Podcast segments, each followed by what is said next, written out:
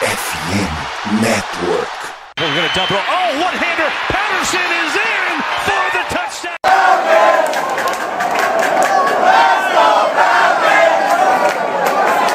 Salve, salve Dirty Birds, e aí fã de NFL, e aí torcedor da Atlanta Falcons, começando aqui mais um voo rasante para vocês.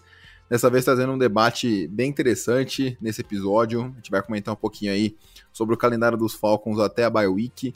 É, esse vai ser um momento crucial aí na temporada para o time que tá muito melhor do que a gente imaginava, né? Principalmente no, no recorde ali, três vitórias e quatro derrotas. Mas acho que tem muitos motivos para a gente estar tá otimista, apesar de a gente estar tá tendo um pouquinho de azar com as lesões. Mas enfim, logo logo a gente entra nessa discussão. Comigo hoje aqui a Raso. E aí, Raso, tudo certo? Bom dia, boa tarde, boa noite, meus queridos e queridas torcedores e torcedoras do Atlanta Falcons. Bom, agora a gente vai dar uma olhada né, nos próximos confrontos, quais são as possíveis derrotas, quais são as possíveis vitórias, até chegar ao nosso merecidíssimo momento de descanso, que é a bye week. Também conhecido como a única semana que o Falcons não estressa a gente, né? Eu mal posso esperar. É isso, cara. Então, só pra gente falar rapidinho aqui, né? Primeiro, pedir para vocês nos seguirem nas redes sociais, FalconsPlayBR. É, e passar para vocês aqui, né, qual, qual é esse calendário até a bye week. Então, nessa semana agora, no próximo domingo, os Falcons enfrentam os Panthers em casa. É, no domingo que vem, pela semana 9, os Chargers também em casa, no Mercedes-Benz Stadium. Depois os Falcons jogam no, acho que o único prime time até o momento estabelecido, é, no Thursday Night, né? Então, semana curta aí contra os Panthers em Carolina. Em Charlotte, né? Desculpa, toda vez eu falo Carolina, não sei porquê. Em Charlotte. é, depois contra os Bears em casa. Commanders fora. E Steelers em casa antes da bye week. Cara, eu acho que esses seis jogos aí são é um momento crucial para os Falcons. É, qualquer ambição que o time tenha na, na temporada. É, vai ser o famoso vai ou racha é, essas próximas seis semanas. A gente vai enfrentar duas vezes os Panthers, que por mais que tenha sido muito surpreendente a vitória contra os Bucks, da mais da maneira que foi, né? 21 a 3. É, era um time que estava muito mal das pernas, demitiu o head coach no meio da temporada, é, trocou o seu melhor jogador de ataque, que era o Christian McCaffrey, trocou, trocou o seu wide receiver 2, que era o Robbie Anderson, é, não consegue achar ninguém na posição de quarterback, tá com o PJ Walker, que fez uma boa partida aí na última semana. Mas assim, é, para ter uma noção, os Falcons vão, vão como favoritos para essa partida contra os Panthers por 6 pontos e meio. Então o time sai meio que quase com um touchdown de vantagem nas casas de apostas é, de Vegas e tudo mais.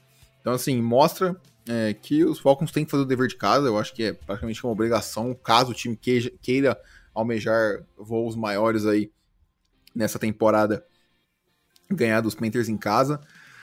É... Depois vem os Chargers em casa, que, cara, eu acho que vai ser um confronto difícil. Eu coloco os Falcons perdendo esse jogo, apesar dos Chargers não estarem jogando bem. Eu acho que o Herbert aí pode fazer ba bastante estrago, mesmo com lesões no time dos Chargers. Eles perderam o Jace Jackson é, pro restante da temporada. Eles também acho que vão estar sem o Joey Bolsa, que vai ser uma peça importantíssima. Então, assim, Cara, é, é, é, difícil. Eu queria ver um pouquinho antes né, de eu seguir o, o panorama geral, o que, que você acha, sua opinião aí.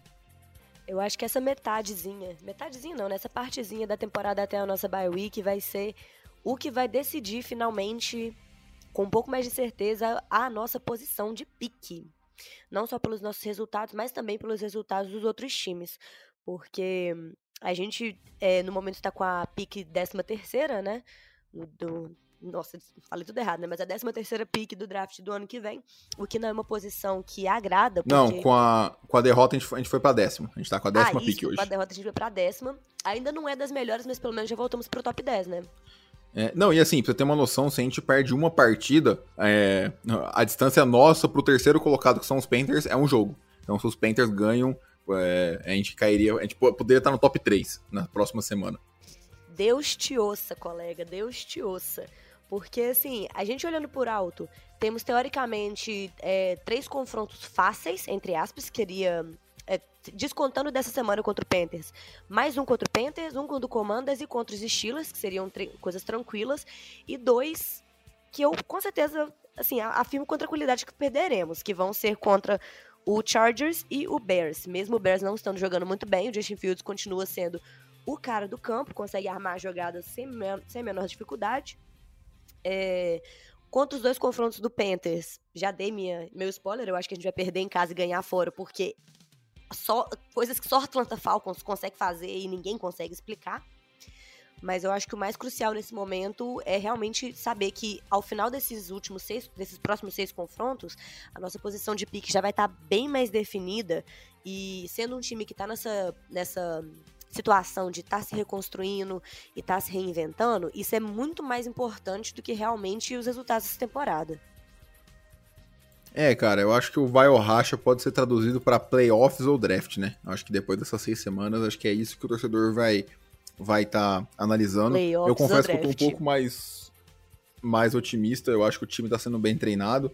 Acho que perdeu semana passada. Tomou, tomou uma surra, acho que pode se dizer assim. O Joe Burrow quase 500 jardas aéreas mas é um time que estava sem a sua secundária é, titular, o que para qualquer time já faria diferença, para os Falcons, então, é, é um abismo entre os titulares do reserva, ainda mais esse ano.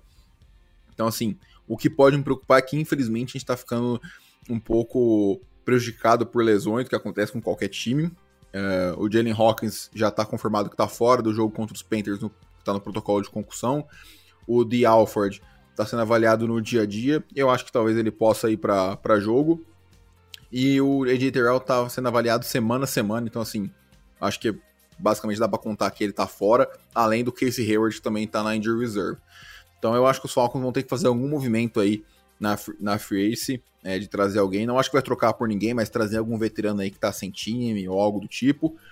É, a notícia boa é que é o último jogo sem o, o Cordell Patterson, assim, né? Estou assumindo que ele volta após as quatro semanas fora, porque, cara, ele já tá treinando muito forte tudo mais, parece estar tá 100%. Então, é, sendo bem honesto, eu vejo, eu vejo um mundo onde os Falcons saem 5-1 aqui, mas eu também vejo um mundo onde os Falcons saem 2-3. Eu acho que a NFL esse ano tá muito equilibrada. É, até a semana, até essa semana contra os contra os Bengals, o, os Falcons, é, o déficit né, de, de, de ponto dos Falcons estava de 14 pontos nas derrotas. Então, se os Falcons tivessem feito 14 pontos a mais, os Falcons poderiam estar 5-1, é, 6-1 no momento agora. Então, assim, cara, tá, tá muito equilibrado esse ano, tá muito nivelado. Eu não vou nem falar por baixo, mas tá nivelado. Uh, acho que tirando Bills, é, Chiefs e, e, Eagles ali, a maioria tá sendo essa, essa briga de foice no escuro. Então, assim, eu vejo o time, eu vejo o time podendo ganhar os seis jogos, como vejo o time perdendo. É, não acho que vai perder os seis, porque eu acho que os Falcons são um time é, mais bem treinado do que os Commanders. É, cara, os, eu também eu acho que o único time que os Falcons ganham em talento para mim seria dos Panthers, apesar da defesa dos Panthers ser forte. É, contra os Bears, assim, por mais que os Bears tenham feito uma boa atuação ontem, Justin Fields vinha oscilando muito. É, então eu acho que, que existe um mundo aí onde os Falcons consigam vencer os Bears, mas depois de ontem não seria surpresa nenhuma para mim se perdessem. E contra os Steelers, para mim depende muito se o TJ Watt vai estar tá de volta já ou não. Eu acho que talvez ele esteja. É, mas caso ele esteja de fora, eu acho que é um, é um existe um mundo onde os Falcons ganham. Então assim, cara, é, esses jogos aí vão, vão definir certinho se quais são as ambições do Falcons aí para essa temporada, né? Eu vejo o mundo é, saindo 5-1, que seria o que eu projeto, os Falcons estariam 8 5, né? Cara, 8 5 faltando 4 jogos, o time tem totais condições de ir pros playoffs. Faltando quatro jogos e sabendo que tanto Saints quanto Buccaneers estão numa situação horrível, coisa que é bem, situa bem novo, né, para todo mundo, daqui da NFC South, e também contando que o Panthers está 100% em modo de rebuild. Então, assim, existe essa possibilidade do Falcons levar a divisão. Eu não lembro quando foi a última vez que isso aconteceu. Eu estou. Nem, nem tem roupa para isso, para comemorar isso se acontecer. É, então, e os Falcons têm a chance, né? É, não nessa semana, mas se ganhar dos Panthers, voltam a 50% de aproveitamento e buscam contra os Chargers novamente essa chance de ficar com um recorde positivo desde 2017. Então, assim, cara, eu acho que vai ser muito importante. É, a gente já discutiu no episódio passado sobre o Reader e Mariota. Eu. É, a gente tá gravando isso numa terça-feira. Eu acho que o Mariota vai ser o QB1. Não vejo o Arthur Smith sendo é, agressivo nesse sentido, igual o, os, os Steelers foram colocando o Kenny Pickett, igual os Patriots ontem colocando o Bailey Zapp, igual os Colts que colocaram o Matt Ryan no banco para colocar o Sam Ellinger. Então, assim, não vejo isso acontecendo. É, e, cara, uh, vamos ver. O, a única coisa que me preocupa de verdade são essas lesões. Se os Falcons estivessem com um time saudável, eu estaria muito mais confiante. Mas, assim, a gente viu tanto que a nossa secundária sofreu. Tudo bem que, assim, cara, a gente vai enfrentar PJ Walker duas vezes, Justin Fields, é, talvez Carson Wentz ou Taylor Heineke, que seja, e Kenny Pickett. Então, assim, nenhum deles, e eu não tô nem contando o Justin Herbert, porque o Justin Herbert é perto do nível do Burrow. Mas esses outros, esses outros cinco jogos a gente vai enfrentar QBs, é, para mim, são do nível do Mariota ali, bem próximo, sabe? Então eu acho que existe um mundo. E, cara, é isso. Vamos ver, vamos ver como que o time responde a essa, a essa derrota aí da, da semana 7, mas eu acho que tem tudo para ser algo positivo. É, vamos ver, vamos ver, vamos ver. Porque eu, eu sinceramente não vejo o Mariota sendo superior a muita gente aqui, não. Talvez ao PJ Walker e. Não, superior não, eu digo o mesmo nível. Um, não acho superior, não. Mais, mais, nova, mas assim, eu acho que, sinceramente. É, por ser calouro, né? Sincera, depois que a gente viu no domingo, eu não vejo o Falcons ganhando mais nenhum jogo, até contra o capenga do Panthers, se o Mariota continuar sendo quarterback. Se o Arthur Smith não botar a consciência nos dias corretos e finalmente fizer essa troca pra gente, eu acho que a gente vai ter. Vai sair um 5 dessa, dessa, desses próximos jogos. Eu acho difícil, porque um o time tava 3-3. passagem. Porque, cara, o time tava 3-3, ó. Ganhou dos, dos Seahawks fora de casa. O Seahawks tá com um time super bom. Perdeu pro Saints, pô, no detalhe. Teve a chance de ganhar dos Rams ganhou dos Browns em casa, por mais que os Browns não, não estejam se mostrando no recorde um time tão bom, mas é um time que deu trabalho, quase ganhou, quase levou para prorrogação o jogo contra os Ravens, contra os Buccaneers foi aquele assalto, e contra os, e contra os 49ers ele foi eleito jogador da semana, sabe? Então assim... Mas você não eu, tá achando eu... que tá dando uma piorada... Tipo assim, o que eu vejo é que o jogo constante dele é muito ruim. O constante, é, não, o mais eu, comum. Eu acho que assim, ó, e eu acho ele que... brilha de vez em quando. Será que vale a pena ficar apostando é, que ele vai tipo... brilhar no jogo e a gente vai ganhar por causa disso? Porque eu não acho. Mas assim, tudo eu bem. Eu não acho que é brilhar não, mano. Smith. Eu acho que, tipo assim, na semana 6 e 7, eu acho que na semana 6 a gente viu o melhor do Mariota, e na semana 7, que foi esse último jogo, a gente viu o pior. A gente viu como, como isso pode fazer diferença na, no desempenho do time. Mas eu acho que o, é, cara, quem, quem já participou de esporte coletivo sabe que vestiário, o time, isso aí, se, se o cara tá comprado com o time, o técnico não vai mexer. E é o que eu sinto, pelo menos que os caras falam, eu não acho que eles iam é, dar essa falsa impressão em todos os, todas as coletivas pós-jogo, que os caras estão com o Mariota, estão apoiando ele. Eu acho que se o Arthur Smith pegar a decisão e falar, não, a gente vai com o Reader daqui em diante, porque ele dá a chance melhor é, pro time de vencer, acho que o time estaria ok com isso. Mas, cara, eu acho o Arthur Smith muito conservador para fazer, fazer um movimento desse, sendo que o time tá 3-4, com chances é, totalmente plausíveis de brigar pela divisão. É, e brigar por playoffs que seja sem, sem ser ganhando divisão, seja pela, pela Seed 7 ali, Seed 6. Eu vejo um mundo onde, onde esse time dos Falcons sai 9-8 da temporada, quem sabe até um 10-7. Acho que dá, dá pra gente conversar mais disso na semana de bye week, ver quais são as expectativas pros quatro jogos finais ali. Então, cara, eu acho que vai ser esperar esse jogo contra os Panthers aí. Eu confesso que eu tô muito na dúvida é, de, do quanto essas lesões na secundária vão afetar a gente.